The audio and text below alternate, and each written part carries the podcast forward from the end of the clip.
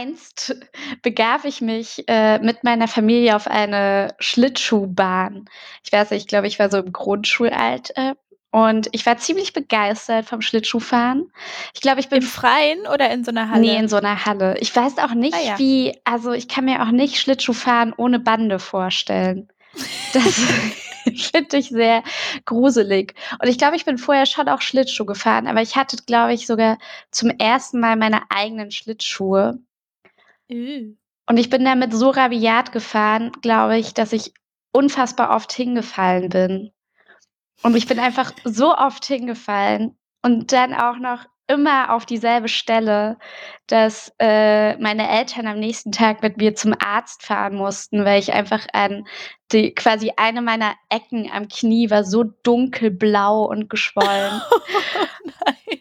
Und dann meinte der Arzt so: „Ja, ist also ist geprellt. Du bist einfach immer auf dieselbe Stelle gefallen, dass dein Knie jetzt geprellt ist.“ Ich glaube, Prellung ist nicht so krass, aber man also es ich bin schon sehr, sehr oft da drauf gefallen.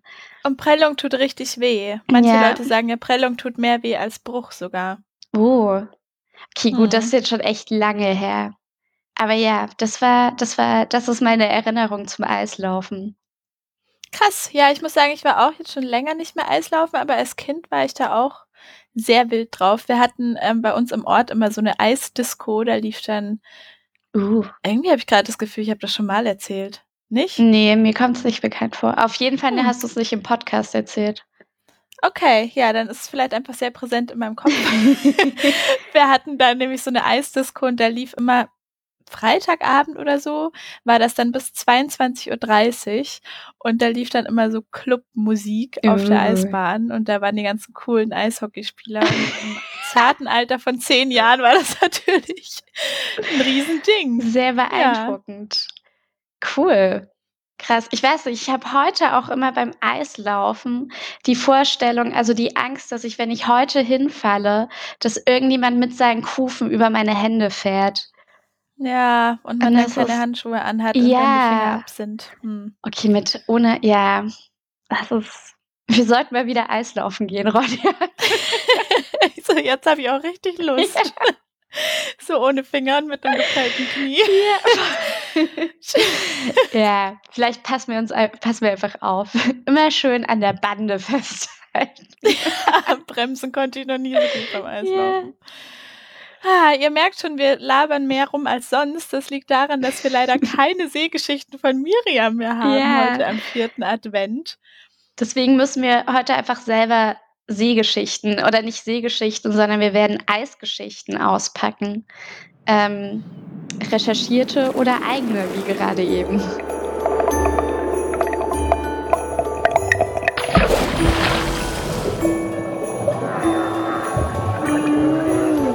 Treibholz, der Ozeanographie-Podcast mit Maxi und Ronja.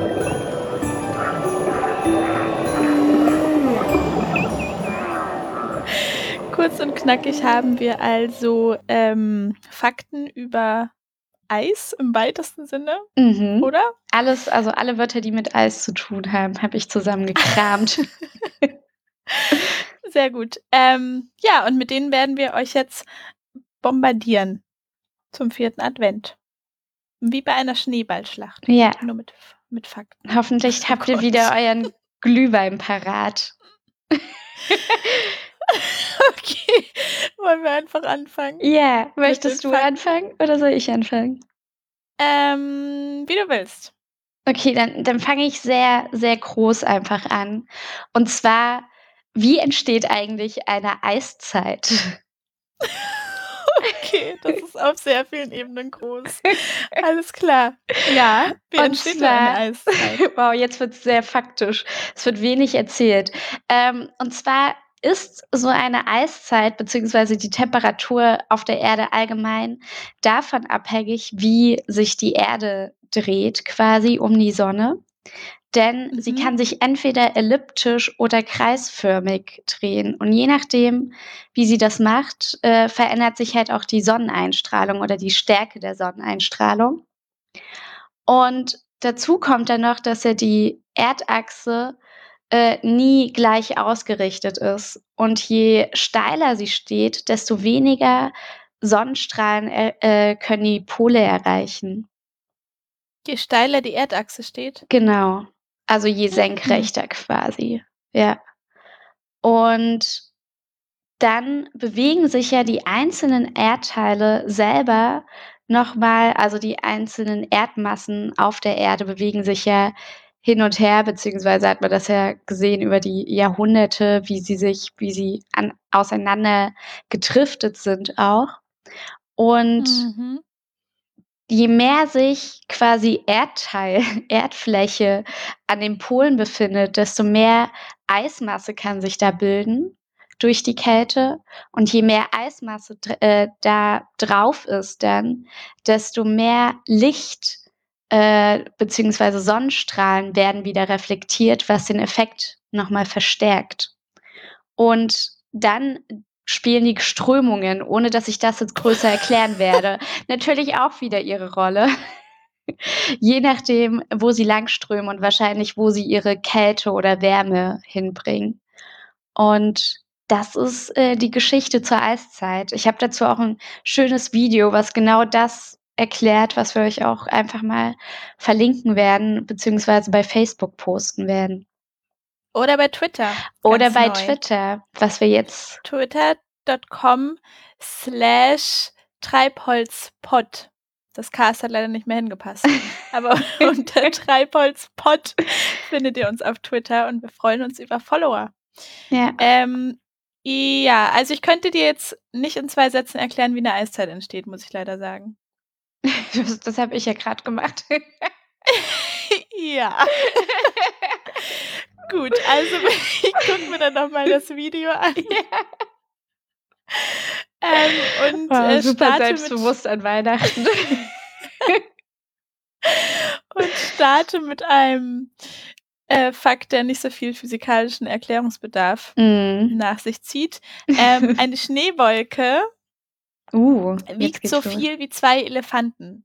Ah, Ähm, und zwar ist es so, dass eigentlich ist Schnee ja super leicht, Ja. weil Schnee so viel Luft in den Zwischenräumen der einzelnen Flocken enthält. Ähm, und deshalb ist so eine 5 Millimeter breite Schneeflocke auch nur 4000 Gramm schwer. also echt leicht.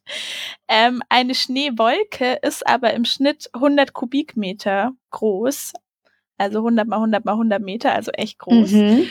Und wiegt eine bis zehn Tonnen. Krass. Und das entspricht, wenn ich hier kurz meine Quelle zitieren darf, etwa zwei sehr fülligen Elefanten. Zwei sehr was sind denn völlige Elefanten und was sind schlanke Elefanten? Oh, Auf schön. jeden Fall ist das schon ziemlich schwer, aber natürlich auch sehr groß und ähm, ein, eine Wolke, die so groß wäre wie eine Waschmaschine ungefähr, würde trotzdem dann auch nur ein Zehntel bis ein Gramm auf die Waage bringen. Hm. Also, ja. Eine Schneewolke wiegt zwar so viel wie zwei Elefanten, aber eigentlich ist Schnee schon ziemlich leicht. Krass, aber wie, ja, wie groß sind so Schneewolken oder ist das denn, ich meine, ja, okay, naja, im das zeigt Schnitt dann. so ungefähr 100 Kubikmeter. Sch- ja. Krass. Das ist schon viel. Gut, dass die da oben sind. Aber dein Fakt ist gerade eigentlich ganz passend zu meinem Fakt. Und zwar habe ich zu ähm, Eiskristallen geforscht. Mhm. Und ähm, Eiskristalle sind nicht, wie du ähm, gerade eben erwähnt hast, das gleiche wie Schneeflocken, sondern äh, sie sind eine Unterart der Schneeflocke. Und Oh. Die Schneeflocke ist quasi der Oberbegriff. Und diese Eiskristalle, die sehen ja immer so wunderschön aus und werden quasi auf dem Weg nach unten, durchwandern sie ja verschiedene Feuchtigkeitsgebiete und Temperaturen. Und diese Temperaturen und diese Feuchtigkeit formt diese Eiskristalle, die ja eh immer diese sechs Zweige haben. Und dadurch werden die so individuell. Und sie werden Hm. halt symmetrisch, weil halt diese Zweige alle zur selben Zeit natürlich in derselben Feuchtigkeit oder derselben Temperatur sich befinden. Und ja, ich habe bei dieser Recherche, dazu habe ich auch einen guten Link, den wir posten können, ähm, herausgefunden, dass es Schneeforscher gibt, was ich auch schon sehr cool finde als Das Berufsbezeichnung. Ich bin Schneeforscher. Mhm. Und es gibt auch unglaublich viele, also es gibt nur die, nicht nur diese sechszweigigen Für, äh, Verformungen, sondern auch so, ähm, Moment, so Stäbchen und Nadeln und Dreiecke. Aber genau, falls ihr nochmal wissen wollt, wie diese sechs Zweige quasi entstehen, äh, das liegt an den Molekülen vom Wasser, wie sie sich bei Kälte anordnen. Und das könnt ihr euch in der Dichte-Folge nochmal anhören, warum sie Äh. sich genau so an, äh, anordnen. Und die allerkleinsten Kristalle werden, ähm, Moment, Diamantenstaubkristalle genannt. Diamantenstaubkristalle. Ja, das, Das die bilden sich bei, Wort. ja, die bilden sich bei ganz, ganz kalten Temperaturen. Cool. Ja. Ich überlege gerade, eigentlich könnten wir, ähm, könnten wir bei Facebook so jetzt zwischen dem vierten Advent und dann so über die Feiertage jeden Tag ein Eis-relatedes Video posten. Oh, Video oder irgendeinen Link. Ich habe so eine Bilderstrecke jetzt. Das wäre doch cool, oder? Ja, lass uns das machen. Jetzt mache ich erstmal mit meinem nächsten Fakt weiter. Ähm, hm, welchen nehme ich denn da?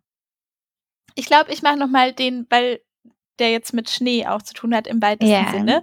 Denn äh, mein nächster Fakt ist, auch im Meer schneit es. Und zwar, Uh. hast du schon mal was vom sogenannten Meeresschnee gehört? Nein, ich habe das Gefühl, das wird der Fakt der Folge. Du hast schon gewonnen. Ich bin so gespannt. Ja, eigentlich so aufregend ist es gar nicht. Und zwar als Meeresschnee bezeichnet man äh, so abgestorbenes Plankton oder auch so kleinere Lebewesen und ihre Ausscheidungen und so, aber auch, aber auch so Staubpartikel und Sand und so, der sich an der Wasseroberfläche ansammelt, also diese ganzen Partikel, und dann nach Mhm. und nach absinkt. Und das ist quasi wie so ein niemals endender Schnee, der halt von der Krass. Oberfläche nach unten diese Partikel schickt und ähm, die rotten sich sogar, also rotten, dieses sind ja alles tote Teilchen, aber die ähm, bilden dann auch so kleine Flocken sogar, die einzelnen Ah. Partikel. Drum wird das der Schnee des Meeres genannt. Und ähm, ein Großteil davon wird aber schon auf dem Weg nach unten von irgendwelchen kleinen Organismen dann gegessen. Krass. Aber trotzdem ist vor allem in Regionen, wo kein Sonnenlicht so viel hinkommt, ins Meer und so, Mhm. ähm, ist Meeresschnee eine sehr wichtige Nahrungsquelle für, für Organismen, weil die Mhm. halt auch dann so Sachen transportieren. Gibt's das, kann man das bildtechnisch schön darstellen? Gibt's davon Bilder oder ist das eher unsichtbar? Ich glaube, dass es davon auf jeden Fall Bilder gibt. Also ich habe jetzt kein Schön. gutes gesehen, aber das sind ja, ich glaube schon, dass das auch sichtbare Nice. Teilchen sind. Ich meine, so Plankton und so. Ja. Voll gut, voll schön. Dann ist jetzt mein letzter Fakt äh, da und ich. Oh, dein Ja, letzter das ist schon mein letzter. Okay, ich habe noch zwei. What? Ja. Ja, dann. ähm, und zwar, ich habe mich brav an meinen Eiswort gehalten und es geht mit dem Eisbären weiter. Und zwar Ah. sind Eisbären und Braunbären miteinander verwandt, beziehungsweise hat sich der Eisbär irgendwann so von dem Braunbären abgespalten. Und es gab jetzt wohl eine Weile die Diskussion auch, ähm, wann das passiert ist, dass quasi diese Eisbärenart noch entstanden ist. Und sehr, sehr lange ist man davon ausgegangen, dass das vor 150.000 Jahren war und sich somit der Eisbär evolutionstechnisch ziemlich schnell entwickelt hat und sehr schnell an diese Eisregion angepasst hat. Aber jetzt haben Forscher, ich glaube aus Frankfurt, nochmal sich die Gene von Braun und Eisbären genauer angeschaut und herausgefunden, dass das, ähm, dass der Eisbär schon vor 600.000 Jahren auf der Erde einfach war, was Okay. nach sich zieht, dass man eigentlich, dass man davon hätte ausgehen können, dass der Eisbär sich so an Klimawandel, Veränderungen schnell anpassen könnte vielleicht. Aber dadurch, dass er jetzt doch schon 600.000 Jahre auf dieser Erde ist, hat man festgestellt, oh, er braucht wohl doch ein bisschen länger, um sich an äh, neue Umstände anzupassen. Und deswegen sollte man schon für den Eisbären lieber schneller was dafür tun, dass es nicht immer wärmer wird und er noch leben kann. Krass, aber es ist jetzt immer noch nicht geklärt, wie der Eisbär sich vom Braunbär abgekoppelt hat irgendwann. Nee, wo ich denke, also das ist irgendwo in, im kalten Kanada passiert. ja. Das finde ich ja echt spannend, vor allem, weil da muss sich ja dann auch so vom braunen zum weißen Bären ja, entwickelt haben. Und ist dann davon auszugehen, dass es irgendwann in so Schneelandschaften Braunbären gab und irgendwann sind die einfach weiß Ja, ich glaube schon, dass das so anpassungs-evolutionstechnische Sachen gewesen sind. Der Eisbär hat ja zum Beispiel auch eine schwarze Haut, damit er sich. Ja, das habe ich auch gelesen. Ja, damit er quasi die Sonne ja, damit, einfangen kann. Ja, so eine Isolations. Ja. Und sie überlegen quasi. auch noch, die Zunge vom Eisbären ist ja auch schwarz und man weiß, oder dunkelblau, man weiß nicht, ob es einfach nur daran liegt, dass er eine sehr gut durchblutete Zunge hat oder ob das quasi einfach auch noch so Teil, Teil von der Haut ist und sie deswegen auch schwarz ist oder so dunkel ist. Krass. Ja. Tatsächlich passt äh, einer von meinen beiden Fakten da ganz gut dazu, weil es ein, auch ein kleiner Eisbär-Side-Fact ist. Und zwar ähm, die längste aufgezeichnete Strecke, die ein Eisbär am Stück geschwommen mhm. ist, beträgt 686 Kilometer in neun Tagen. Am Stück. Ja. Krass. Das ist ungefähr die Entfernung von München nach Paris. Und weiß man von wo bis wo er da geschwommen ist? Weißt du das? Nee. Also ich habe jetzt auch nicht so danach gelesen, aber ähm, nee, weiß ich jetzt ah. nicht. Aber ich weiß, dass ähm, dieser Eisbär ungefähr 20 Prozent seines Körpergewichts verloren hat wegen wow. der, Reise. Weil es ihn so angestrengt hat, ja. Das, das wäre dann ein nicht so fülliger Eisbär im Vergleich zu den fülligen Elefanten. Krass. Ich muss ja auch bei Eisbären, beziehungsweise noch viel mehr, wenn jemand sagt, ähm, 80er Jahre Deutsche Welle, dann, also neue Deutsche Welle, dann bin ich sofort bei dem Lied immer, ich will ein Eisbär sein. Beziehungsweise heißt es, glaube ich, nur Eisbär. Kennst du das? Irgendwie hast du mir ja, das, das schon Ja, wahrscheinlich gesagt. haben wir über die. Und ich kannte den Song nicht. wahrscheinlich haben wir über die 80er gesprochen. Und ich so, ja, Eisbär von Grauzone heißen die, glaube ich. also sehr schön. Schaut mal in die Show Notes, da packen wir den ja, auf jeden rein, Fall. würde ich sagen. Ich kann unseren vierten Advent äh, mit einem Fakt abschließen, äh, den ich ein bisschen weihnachtlich mhm. finde. Und zwar Eisberge gibt es auch in Blau und Grün. Oh, liegt das an den. Nee, erzähl du das. Ich möchte keine Vermutungen äußern. und zwar es ist so, dass normalerweise in so einem Standard-Eisberg sehr viele Luftbläschen eingeschlossen sind. Hm. Und die, ähm, wenn die Sonne dann da drauf scheint, dann streuen diese Luftbläschen das Licht in sämtliche Richtungen und vermischen dadurch alle Lichtstrahlen relativ schnell wieder ineinander. Und dann ergibt das Weiß. Mm. Drum sind die meisten Eisberge halt im Licht so richtig krass weiß. Aber es kann auch passieren, dass bei der Vereisung von Wasser, also beim Entstehen eines Eisbergs, mhm. so ein hoher Druck entsteht, dass ähm, fast alle Luftbläschen rausgepresst werden. Und äh, diese Eisberge bestehen dann quasi nur aus, also fast nur aus purem Wassereis, mhm. das ja erstmal sehr lichtdurchlässig ist, weil es ja dann sehr klar auch ist. Ähm, aber ab einer bestimmten Dicke filtert dieses Eis dann äh, die Wellenlängen des Lichts heraus. Ah. Und es ist so, dass dann, je dicker der Eisberg ist, wird dann zuerst das rote, dann das orange, dann das gelbe und dann das grüne Licht geschluckt, bis dann nur noch das blaue Farbspektrum mm. übrig geblieben ist. Und das ist wohl ungefähr ab einer Dicke von drei Metern. Mhm. Und ähm, dann schimmert der so blau. Ach, voll schön. Der Eisberg. Allerdings habe ich mich gefragt, ob es dann, dann müsste es ja eigentlich auch so orange oder gelbe geben, wenn sie dann weniger dick sind. Weißt du, was ich meine? Ja. Aber vielleicht ist das dann, vielleicht wird dann, vielleicht wird dann anders geschluckt. Wahrscheinlich.